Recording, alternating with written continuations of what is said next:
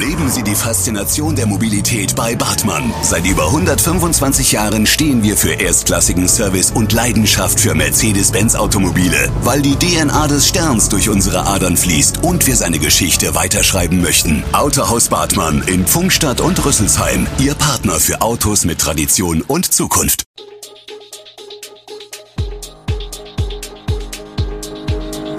Gude, unser morgendliches News Update. Das Wichtigste aus Südhessen für Sie im Überblick. Guten Morgen aus Darmstadt an diesem 10. August. Dürresommer in Südhessen, Feuerwehrdrohne im Odenwald und das neue Corona-Medikament Paxlovid. Das und mehr gibt es heute für Sie im Podcast. Nach zwei Monaten mit unterdurchschnittlichen Niederschlägen entwickelt sich in Hessen eine Dürre. Das hat das Hessische Landesamt für Naturschutz, Umwelt und Geologie nun mitgeteilt. Das lässt viele Menschen in Südhessen um das Grundwasser fürchten. Aktuell stuft das Landesamt die Grundwasserstände an jeder zweiten Messstelle im hessischen Ried als zu niedrig ein, auch im Odenwald gehen die Messkurven nach unten. Droht damit jetzt eine katastrophale Situation, nicht nur für das Ried, sondern auch das von der dortigen Grundwasserförderung abhängige Rhein-Main-Gebiet? Hydrologen, das Regierungspräsidium Darmstadt und der regionale Versorger Hessenwasser geben Entwarnung, Trockenheit und sinkende Pegel im Sommer seien kein Alarmsignal für das Grundwasser. Während der Sommermonate komme vom Niederschlagswasser ohnehin kaum etwas im Grundwasser an, ein Großteil verdunste oder werde von den Pflanzen verbraucht. Entscheidend ist für uns das hydrologische Winterhalbjahr, erklärt der Wasserexperte vom Landesamt. Es dauert von Anfang November bis Ende April. In dieser Zeit gibt es normalerweise mehr Niederschläge, die Vegetation ruht, die Verdunstung ist gering. Regen oder Schmelzwasser kann in tiefere Schichten versickern und letztlich zur Grundwasserneubildung beitragen. Allerdings konnten die Defizite im Grundwasser aus den letzten Jahren nicht ausgeglichen werden. Prägend für die aktuelle Grundwasserlage ist immer noch die extreme Dürre des Jahres 2018. Die Feuerwehr in Bad König verfügt als derzeit einzige Einsatzabteilung im Odenwaldkreis über eine Drohne. Mit dem Flugobjekt lassen sich Waldbrandlagen deutlich einfacher aufklären, um dann die Löschtrupps zielgenau entsenden zu können. Der Faktor Zeit und Personalersparnis ist ja gerade für die freiwilligen Feuerwehren immer ein Thema, sagen Florian Seitz, Wehrführer und Bad Königer Stadtbrandinspektor, und sein IT-versierter Kollege David Spurk. Schließlich lässt sich in einem waldreichen Gebiet wie dem Odenwald ein Brand zwar oft ungefähr nach Gemarkung einordnen, vor allem in unwegsarmem Gelände aber eben selten punktgenau lokalisieren. Der kleine Flieger ist deswegen zuletzt nicht nur über dem Gebiet der Kurstadt aufgestiegen, sondern kommt im gesamten Odenwaldkreis zum Einsatz. Nach Informationen der Bad Königer Feuerwehr beträgt die Reichweite des Fluggeräts sieben Kilometer. Ausgerüstet ist die Drohne mit einer normalen und einer Wärmebildkamera, so dass sich auch Glutnester neben dem zentralen Brandherd erkennen lassen.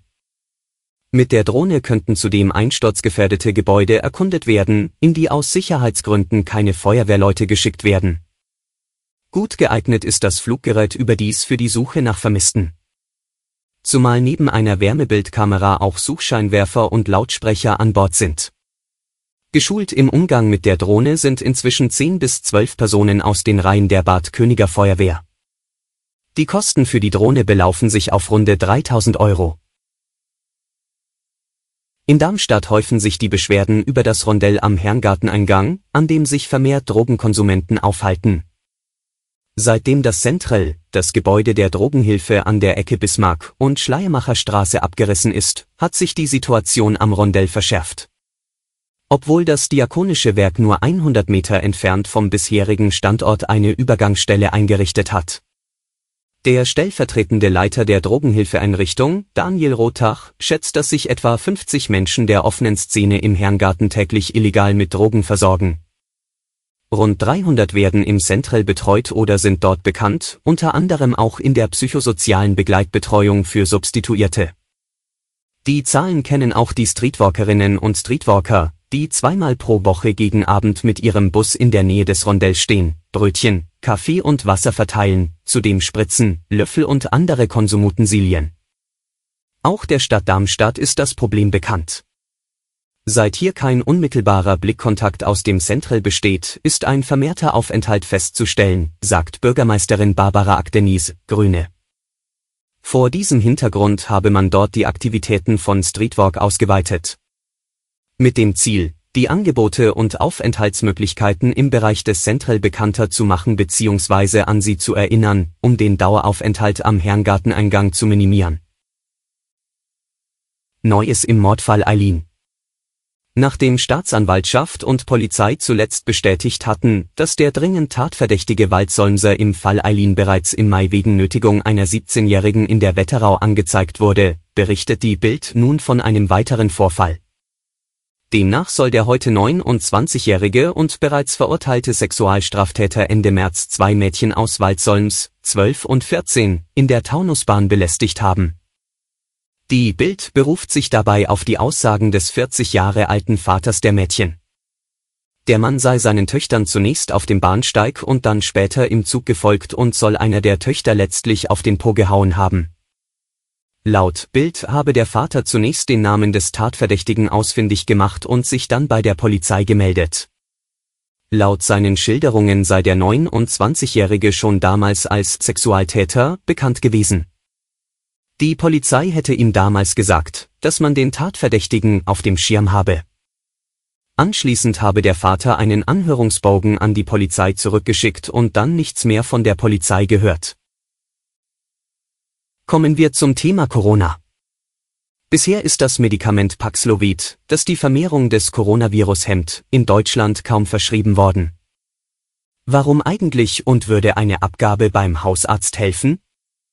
Paxlovid ist ein antivirales Arzneimittel, das die Vermehrung des Coronavirus in den Zellen stoppt und dadurch dem Körper hilft, die Infektion zu überwinden.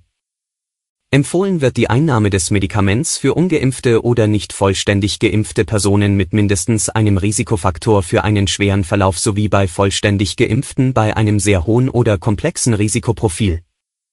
Das Medikament ist nur für Erwachsene zugelassen und kann bei möglichst schneller Einnahme nach Beginn einer Corona-Infektion bei Hochrisikopatienten einen schweren Krankheitsverlauf verhindern.